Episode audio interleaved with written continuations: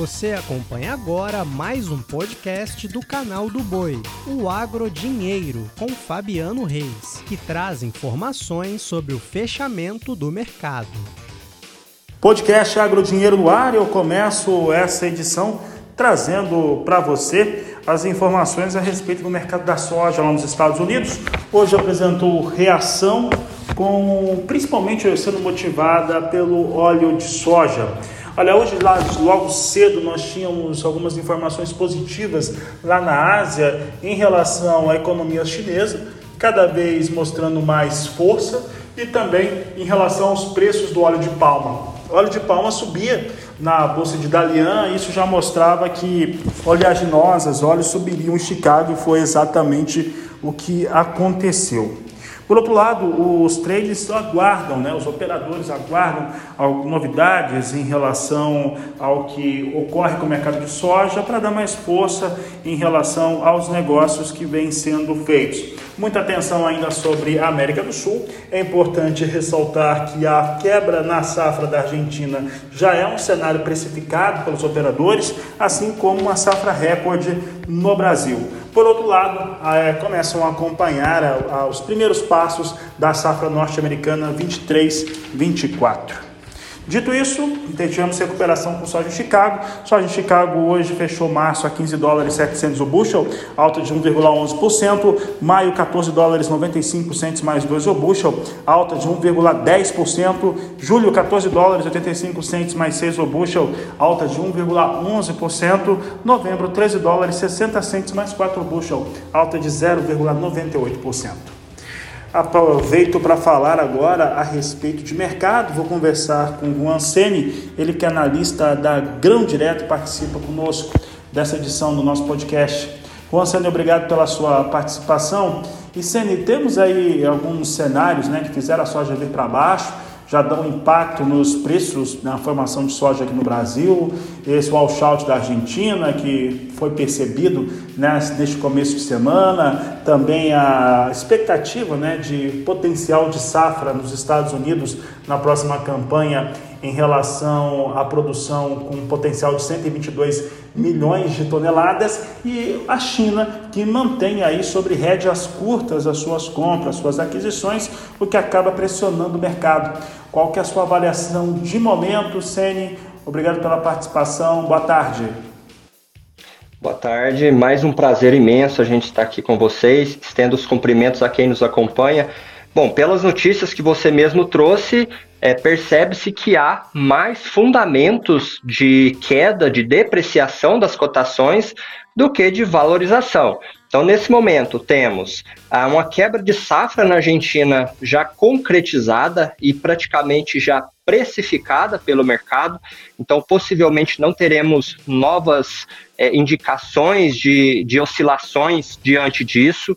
Temos em contrapeso, em contrapartida também, um Brasil é, a ponto de colher uma super safra de soja que acaba compensando essa perda é, que advém da, da Argentina nesse momento, e é, isso também já está precificado pelo mercado. Então, nota-se que há uma falta de notícias ou acontecimentos para que o mercado tome, é, as cotações tomem alguma direção mais firme. E o mais recente é, é foi a questão dos primeiros indicativos de plantio lá na, nos Estados Unidos, que o SDA trouxe na última semana, e o que aconteceu desse washout da China na Argentina. Então, há nesse momento mais é, informações, notícias negativas para as cotações de Chicago, que reflete consequentemente no Brasil, do que positivas. Então, é, o, o movimento de, de desvalorização deve continuar nesses próximos dias. Juan, e essa, esse cenário que nós temos, né, o ambiente internacional, nós estamos em plena colheita aqui no Brasil. Quando nós olhamos para o line-up dos portos, nós vemos que tem aproximação, né, a chegada aqui de navios para carregar com soja bastante elevada, né, as expectativas, inclusive, para os próximos 30 dias, se eu não estou enganado, chegam, ficam acima de 10 milhões de toneladas, o que mostra que apesar da comercialização do sojicultor brasileiro estar lenta, ela ocorre, tanto que tem, tem vindo os, os, os, navios para embarcar com soja aqui no Brasil. Neste momento, nós temos talvez a, aquele cenário que não é o mais adequado para o produtor voltar para o mercado, voltar a comercializar essa soja? Sim, podemos pensar, é, de certa forma, é, conforme você, você expôs, existe um excesso de navios, né? O, o, o, porto de Paranaguá está lotado de navio e, consequentemente, não está conseguindo dar vazão, principalmente pelo clima é, desfavorável também, muita presença de chuva. É, sim, o produtor tem essa possibilidade de se fazer ausente nesse momento, Porém, existe um, um problema que é, é, recorrente em todas as safras, que é a falta de é, possibilidade de armazenar esse grão. Existe muito grão armazenado ainda de safras anteriores que está ocupando o lugar dessa safra, né? Então existe uma possibilidade de não ter esse esse armazenamento, a, a, condição de armazenar, e faz com que o produtor seja forçado a negociar essa soja nesse momento, também por conta de fatores particulares dele, né? Geralmente existem é, é, contas a se pagar, né? Principalmente referente à safra que o, o produtor tende a, a, quitar ela nesses próximos meses, então faz com que ele é, tenha que vender esse produto nesse momento e talvez arcar com, esse, com essa queda de, de preço na soja brasileira.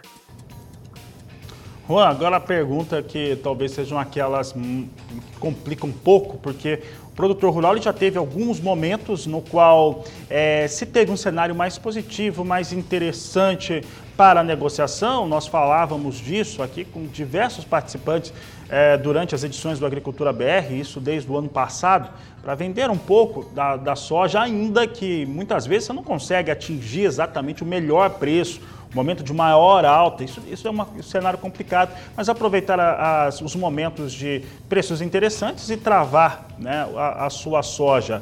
Você acredita que os melhores momentos já passaram? Ou a gente tem ainda uma tendência a ter janelas muito positivas de agora em diante, principalmente pensando nos percalços do cenário internacional e a demanda chinesa?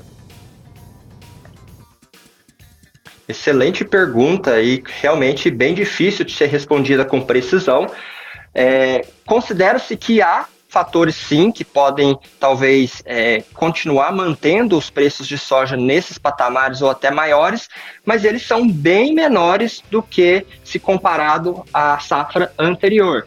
Nessa mesma época, não necessariamente no mesmo dia, é, estávamos é, tendo preços nunca antes vistos para a soja no ano passado, que é onde começou a acontecer a invasão né, da Rússia é, na Ucrânia. Então, é, aqueles preços nunca tinham sido vistos anteriormente e por grande parte dos produtores não foi aproveitado, porque acreditava que aquele movimento de alta fosse continuar.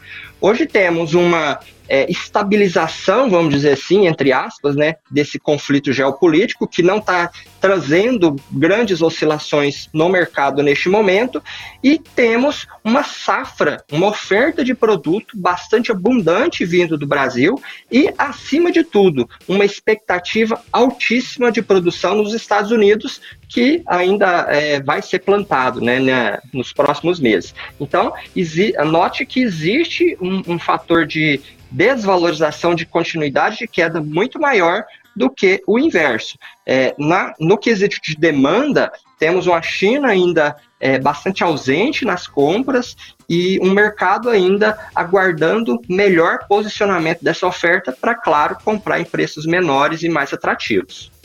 Obrigado, Juan Sen, obrigado pela sua participação. Com essas informações, eu encerro essa edição do podcast Agro Dinheiro. Voltamos amanhã. A todos um ótimo final de tarde, uma excelente noite e até amanhã. Você acompanhou o podcast Agrodinheiro. Para mais informações, acesse o nosso portal sba1.com. Até a próxima!